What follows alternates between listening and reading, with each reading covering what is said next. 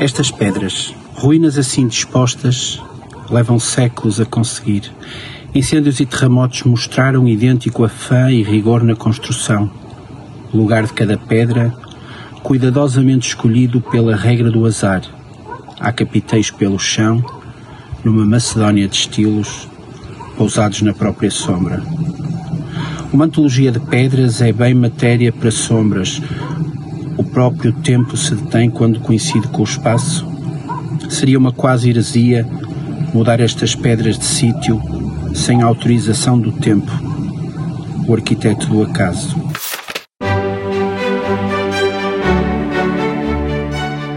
As grandes coisas, as pequenas coisas e acontecimentos do cotidiano são a inspiração na gênese de Movimento, o décimo livro do poeta João Luiz Barreto Guimarães, publicado em Portugal pela Quetzal.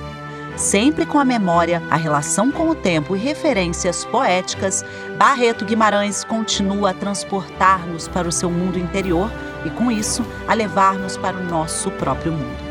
Ouça a seguir a leitura de mais um poema do livro.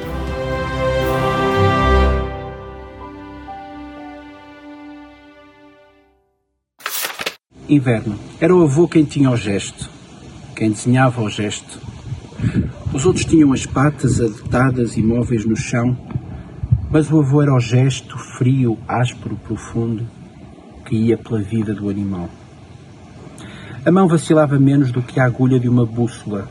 Se acaso falhava o alvo, que conhecia de cor, o animal agastava-se num penoso sofrimento que percorria distâncias. Depois o sangue jorrava, colorindo um alguidar, enquanto o bicho partia em pouco mais que minutos, numa agonia quente. Eu andava por ali, alheio à morte e ao mundo, à espera que fosse servido, salteado de cominhos, o sangue do animal. Que sabia eu então de dar ou tirar a vida? Que entendia eu da dor? Realização via Lei de Incentivo, Secretaria Especial da Cultura do Ministério do Turismo. Patrocínio Banco Itaú, Instituto Cultural Vale, DG Lab, Direção-Geral do Livro, dos Arquivos e das Bibliotecas da República Portuguesa. Itaú Cultural e Ministério da Cultura e das Indústrias Criativas de Cabo Verde. Apoio CPLP, Comunidade dos Países de Língua Portuguesa.